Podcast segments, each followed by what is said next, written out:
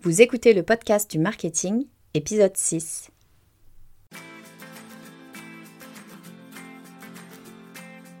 Bonjour et bienvenue.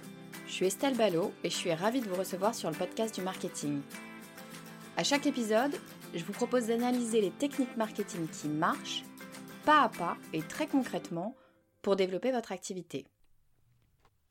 Aujourd'hui, on parle d'un sujet qui est au cœur du modèle du e-commerce, c'est la création de votre base d'email. J'en ai déjà parlé à plusieurs reprises dans les épisodes précédents, mais aujourd'hui, on rentre dans le vif du sujet. Pour faire simple, lorsqu'on est présent sur le net, quelle que soit son activité, il y a une chose à faire continuellement, c'est construire sa base d'email. Toujours construire sa base d'email. L'email, c'est une efficacité incroyable. Clairement, l'email dépasse encore largement tous les réseaux sociaux, et toutes les stratégies de communication que vous pouvez mettre en place. Donc oui, c'est clairement ultra nécessaire qu'on s'attarde un petit peu dessus. Et aujourd'hui, on va parler plus particulièrement de ce qu'on appelle les lead magnets. Alors pour tout vous dire, j'ai pas trouvé une bonne traduction du lead magnet. Je trouve que ça sonne bien mieux en anglais et puis ça dit ce que c'est. Lead, c'est un contact et magnet, c'est un aimant. Donc lead magnet, ben, c'est un aimant à contact. C'est la machine savamment huilée qui va vous permettre d'ajouter régulièrement et surtout automatiquement des contacts à votre base d'email, c'est-à-dire des contacts à votre, par exemple, à votre newsletter. Mais surtout, c'est l'outil qui vous permet de rentrer en contact sur le long terme et gratuitement avec votre audience. Et ça, ça n'a pas de prix. Si vous vous en souvenez, on en a parlé dès le deuxième épisode, comment trouver ses clients quand on débute. Alors un lead magnet, qu'est-ce que c'est exactement? Eh c'est un cadeau bonus, quelque chose qui intéresse votre audience et que vous allez lui offrir gratuitement en échange de son adresse email. Et l'idée, c'est de parler de ce cadeau bonus gratuit autant que vous le pouvez. Il faut le proposer et le proposer encore et encore pour toucher un maximum de personnes. Mais encore une fois, pas pour toucher n'importe qui, mais pour toucher un maximum de personnes intéressées par ce que vous proposez, c'est-à-dire vos futurs clients. Donc votre lead magnet devrait être partout sur vos réseaux sociaux et sur la page d'accueil de votre site. Et même, je vais aller plus loin, vous devriez aussi avoir une page qui lui est totalement dédiée. C'est la page vers laquelle vous allez renvoyer tous vos liens. C'est ce qu'on appelle une landing page. Donc pas nécessairement besoin d'y mettre des tonnes d'informations. Vous pouvez décrire brièvement ce que c'est que votre cadeau bonus et surtout décrire ce qu'il va apporter à votre audience. L'idée c'est que la personne qui atterrit sur votre page ait une envie, mais alors irrépressible, d'avoir accès à votre cadeau bonus, si bien que donner son adresse email, bah, c'est plus du tout un problème. Alors il existe pas mal de types de lead magnets différents. On peut avoir par exemple un quiz ou proposer un mini guide. Ça peut être aussi un résumé clair et concis d'un sujet très complexe. Ça peut être aussi une checklist. On peut imaginer que vous proposez un modèle type de document. En fait, c'est illimité. La question à se poser, c'est de quoi a besoin mon audience? Et alors on me demande souvent, ok, mais c'est lequel le plus efficace? Ben, La réponse est simple, ça dépend. Et ça, ben, ça dépend de vous, ça dépend de ce que vous proposez, de votre audience, de votre ton, enfin ça dépend de vous. Dans l'épisode d'aujourd'hui, je vous propose de passer en revue sept sortes de lead magnets qui fonctionnent. Après, c'est à vous de décider. L'idée c'est qu'à la fin de cet épisode, vous puissiez choisir le lead magnet qui vous correspond le mieux et que vous puissiez le mettre en place sur votre site. Après ça, ben, vous n'avez plus qu'à regarder votre liste de contacts grossir. Bon, non, en fait, c'est pas vrai. Même quand les contacts viendront directement à vous, il vous restera plein de trucs à faire. Mais bon, c'est un peu pour ça que vous écoutez le podcast du marketing, donc je m'en fais pas trop. Donc, plus sérieusement, si vous avez déjà un lead magnet en place, c'est très bien. Si c'est le cas, il faut que vous vous penchiez sur votre analytique pour connaître votre taux de conversion. Et idéalement, il faudrait que vous puissiez suivre ce taux pour voir son évolution. L'objectif, c'est que vous obteniez des nouveaux leads tous les jours. Et alors très logiquement, vous devriez en avoir de plus en plus chaque jour puisque votre site va être de plus en plus connu, donc avoir de plus en plus de trafic et donc de plus en plus de conversions sur votre lead magnet. Si en revanche, vous ne voyez pas le nombre de contacts grossir, ou en tout cas si vous ne voyez pas le nombre de contacts que vous voudriez voir, et là attention, je donne pas de chiffres, c'est exprès, c'est extrêmement variable d'un marché à l'autre, et le but de ce podcast, c'est certainement pas de se comparer les uns aux autres. Mais en tout cas, si vous ne voyez pas la croissance que vous souhaiteriez voir, il faut commencer par vérifier la qualité de votre lead magnet. Et c'est précisément ce qu'on va voir ensemble, choisir le bon lead magnet pour votre audience. On commence par le tout premier lead magnet. Il s'agit de ce que j'appelle l'anti-sèche. Ça peut se décliner aussi en checklist. Le principe, c'est un peu comme à l'école. C'est une liste de notes très résumées qui mettent en avant les points les plus importants à retenir. Le gros avantage, c'est que c'est très facile et rapide à assimiler. Un seul coup d'œil suffit pour qu'on se souvienne de ce qui est vraiment important. C'est un peu le principe de l'anti-sèche qu'on avait planqué dans la trousse devant, euh, notre copie. Et le fait que ce soit super rapide à intégrer, et c'est un point vraiment intéressant sur un lead magnet. La plupart des gens téléchargent votre lead magnet parce que vous proposez une solution à leur problème. Ils ont besoin d'une réponse concrète et immédiatement applicable. En revanche, si vous proposez un pavé ultra précis mais extrêmement long à lire, personne ne va aller jusqu'au bout et donc au final, personne n'aura sa solution. Le lead magnet numéro 2, c'est le cahier d'exercice. Alors ça sonne un peu scolaire tout ça, mais c'est bien ce que ça indique. Avec un cahier d'exercice, vous proposez aussi bien de l'information que de la mise en pratique. L'objectif, c'est que votre audience prenne le temps de se poser les bonnes questions sur sa propre situation et couche ses idées sur le papier. Si vous voulez voir à quoi ça peut ressembler, j'ai proposé un mini cahier d'exercice dans l'épisode 3 pour vous aider à identifier deux sources de revenus additionnels que vous pourriez intégrer à votre modèle. Si vous téléchargez ce cadeau bonus, vous verrez qu'il ne s'agit pas de détailler les différentes sources de revenus. Ça, on en a déjà parlé dans l'épisode 3. Mais l'idée, c'est de répondre à des questions bien précises pour vous amener à identifier les deux principales sources de revenus que vous devriez mettre en place en priorité. Donc quand je dis cahier d'exercice, on n'est pas en train de parler d'un cahier de 60 pages. Dans le cadeau bonus de l'épisode 3, je me souviens plus exactement, mais on doit être sur 3-4 pages, allez 5 maximum. Les pour et les contre, ben, il y a une grande valeur perçue pour ce type de lead magnet, parce que vous ne faites pas que donner de l'information, vous faites en sorte qu'elle soit concrètement appliquée. En plus de donner encore plus d'infos intéressantes à votre audience, les infos additionnelles peuvent tout à fait être des liens d'affiliation, ce qui fait que ça vous génère encore plus de revenus additionnels. Le point négatif, c'est que ça demande plus d'engagement de la part de votre audience.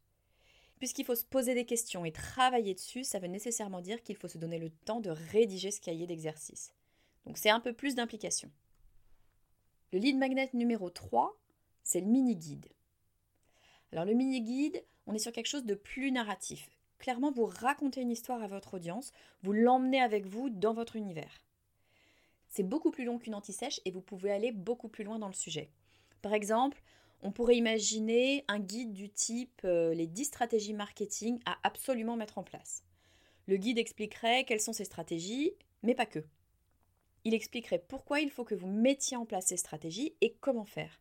Et puis aussi, il proposerait des exemples concrets d'entreprises qui ont mis en place ces stratégies et quels sont les résultats qu'elles ont obtenus. C'est le genre de guide suffisamment bien fait pour qu'on en vienne à se dire J'en reviens pas d'y avoir accès gratuitement, j'aurais été prêt à payer pour ça. Alors le désavantage, encore plus que pour les deux précédents lead magnet, c'est que ça prend beaucoup de temps à construire, évidemment. C'est clairement pas le genre de document que vous allez pouvoir euh, monter en 30 minutes. Hein. C'est un vrai travail et c'est à considérer. Alors attention quand même, comme je le disais juste avant, ne euh, faut pas non plus qu'il soit trop long au risque que personne n'en vienne à bout. Donc c'est une juste balance à trouver. Mon conseil, c'est de réserver ce genre de lead magnet pour votre page d'accueil. Comme il y a beaucoup de valeur ajoutée, il devrait donner envie au plus grand nombre et ce serait dommage de passer autant de temps euh, à le créer pour pas réellement capitaliser dessus. Donc sur la page d'accueil, tout le monde le voit, on ne peut pas passer à côté. Lead magnet numéro 4, on est sur une vidéo ou une bande son. Donc évidemment, tout va dépendre du type de produit ou de service que vous proposez. Si vous êtes spécialisé dans un domaine, par exemple euh, le toilettage pour chiens, vous pourriez faire une mini vidéo pour apprendre à doucher son chien sans inonder toute la salle de bain. Ça a le gros avantage de rendre votre propos beaucoup plus personnel. Alors bien sûr, vous n'êtes pas directement en face de votre audience euh, en train de lui expliquer les secrets du shampoing pour chien, mais quand même, ça s'en rapproche. Il faut que vous gardiez bien en tête que les contenus vidéo et les contenus audio ont clairement le vent en poupe. Ils sont de plus en plus plébiscités par Google et par les réseaux sociaux, et ça, c'est précisément parce qu'ils ont un fort pouvoir d'engagement et de rétention. Et le désavantage, c'est qu'en plus du temps que ça vous prendra à monter, ça peut également vous coûter un peu d'argent pour être sûr d'avoir une bonne qualité de son et une bonne lumière, par exemple. Notamment, si vous n'en avez pas, il faudra investir dans un bon micro. Alors par pitié, n'utilisez pas le micro intégré de votre ordinateur, le son sera juste franchement désagréable. Moi, j'utilise un micro de la marque Yeti, qui est euh, une des références sur le marché, sans exploser complètement les prix. Mais on parle quand même déjà environ d'une centaine d'euros. Il existe des micros moins chers qui sont peut-être euh, une très bonne option euh, si vous n'enregistrez que de façon occasionnelle. Mais bon, je ne peux pas vous en dire plus parce que bah, tout bêtement, je ne les ai jamais testés. Un autre point faible, c'est que pour faire ce type de lead magnet, il faut déjà se sentir à l'aise face à la caméra ou face au micro. Il faut savoir parler, en fait, il faut savoir articuler. On s'en rend pas compte a priori, mais pour parler devant un micro, faut vraiment beaucoup plus articuler que dans la vraie vie.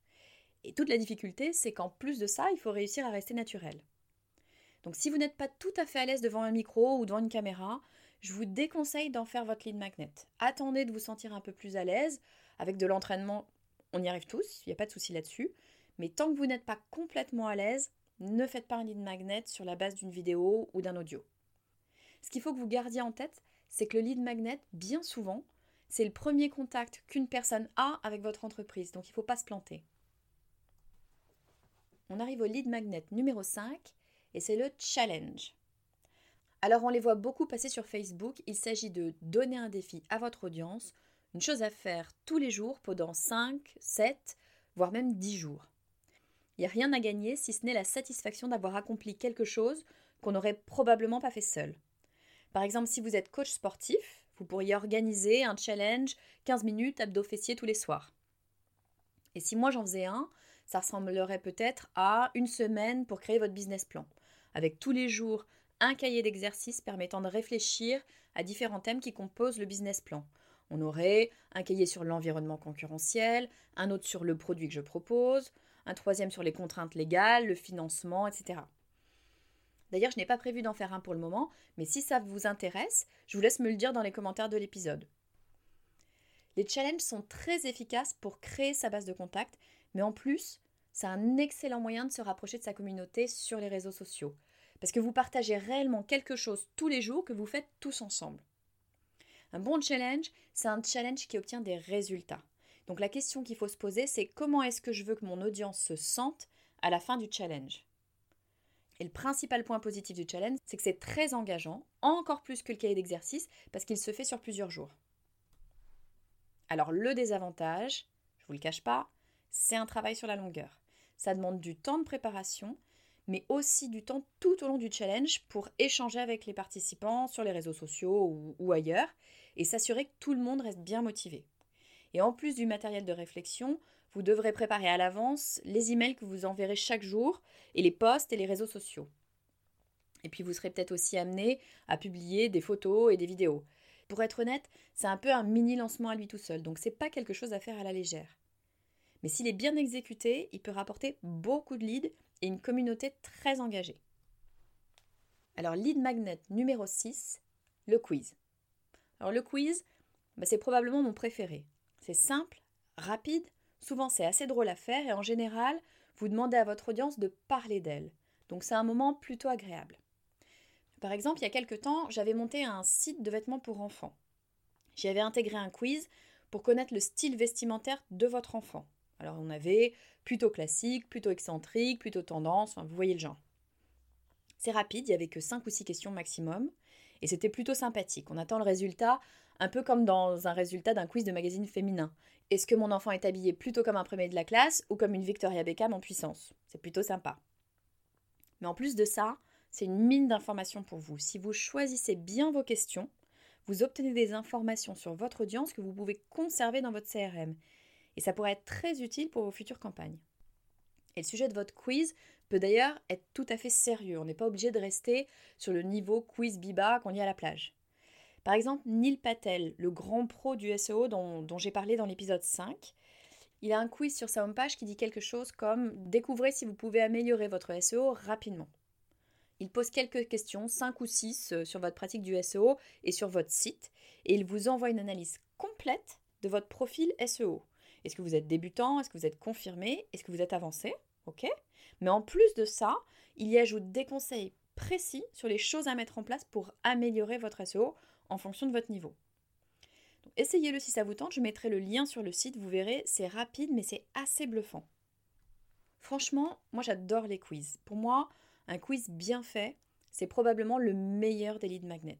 Parce qu'en plus de récupérer un contact, vous en apprenez sur votre audience et votre audience en apprend sur elle-même.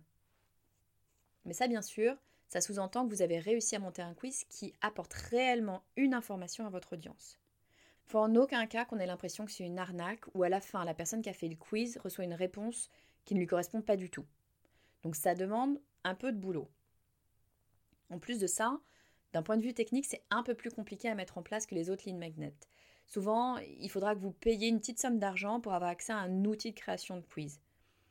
Quoi qu'il en soit, si vous trouvez la bonne question qui interpellera votre audience et qui vous permettra de livrer du contenu de qualité, alors franchement, c'est tout bénef.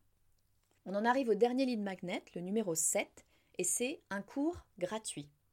Quand je dis cours, ça ne veut pas dire une formation complète, ça serait évidemment beaucoup trop long. Mais ça peut être un début de formation ou une formation rapide. En tout cas, l'idée, c'est de proposer une vidéo qui va répondre à une question que se pose votre audience et qui va l'aider dans sa pratique quotidienne pour son activité. Ce type de lead magnet est évidemment à recommander si vous avez une activité du type formation ou conseil. D'abord, ça fait totalement sens avec votre activité et en plus, ça permettra à votre audience de découvrir comment vous fonctionnez, quel est votre style et donc de se faire une idée sur la formation complète et payante que vous vendez. Si vous n'êtes pas dans le milieu de la formation, réfléchissez tout de même à ce lead magnet, il peut probablement s'adapter à votre activité. Bien évidemment, vous l'avez compris, le désavantage est toujours le même, c'est un lead magnet qui prend du temps à monter. Un autre désavantage, c'est que votre audience pourrait être tentée de penser qu'elle a appris assez de choses sans avoir besoin d'aller plus loin. Et donc là, vous la perdez. Donc il est super important de se réserver des sujets que vous ne traiterez pas dans votre mini-formation, mais que vous évoquerez comme un point essentiel qui est traité dans la formation payante. Donc pour faire simple, il faut donner envie juste assez pour qu'ils en veuillent plus. Alors voilà, on a évoqué sept types de lead magnet. Je vous les redonne rapidement pour vous rafraîchir la mémoire. La première, c'est l'anti-sèche ou la checklist. Numéro 2, c'est le cahier d'exercice. La troisième, c'est un mini-guide. La quatrième, une vidéo ou un audio. Cinquième, c'est le challenge. La sixième, c'est le quiz. Et la septième et dernière, c'est la mini-formation. Vous l'avez compris, plus vous avancez dans la liste, plus le lead magnet demande du temps de préparation.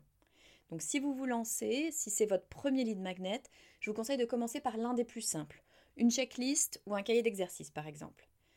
Si vous avez déjà un lead magnet depuis un moment et que vous pensez qu'il est temps d'en changer, qu'il est un petit peu épuisé ou qu'il ne vous correspond pas complètement, vous pouvez tester la vidéo ou l'audio, un quiz ou même un challenge.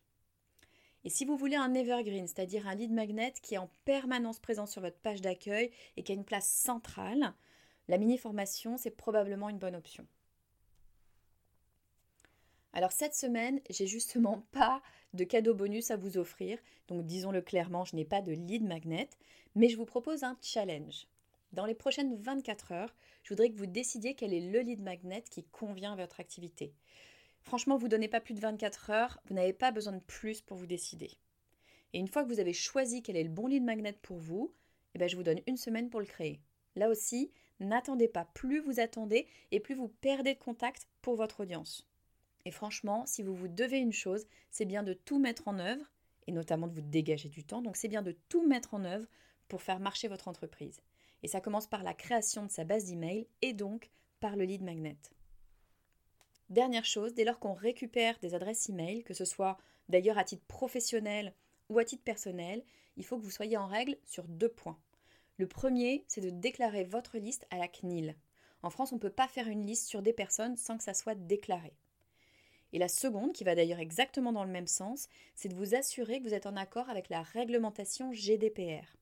Donc pour résumer, ça veut dire que vous ne gardez pas d'informations personnelles sans accord au préalable et que la personne sait exactement à quoi vont servir ces données. En gros, vous ne pouvez pas demander une adresse email pour une inscription à une newsletter et revendre cette adresse à un industriel, sauf si la personne vous a donné son autorisation éclairée et par écrit. L'épisode touche à sa fin. J'espère qu'il vous aura été utile et surtout que dès demain, vous aurez choisi quel est le lead magnet que vous voulez pour votre entreprise. Et comme toujours, si ce podcast vous plaît, je compte sur vous pour le faire connaître autour de vous, en partageant un post sur Facebook par exemple, ou en rédigeant un avis sur iTunes. Je vous dis à très vite.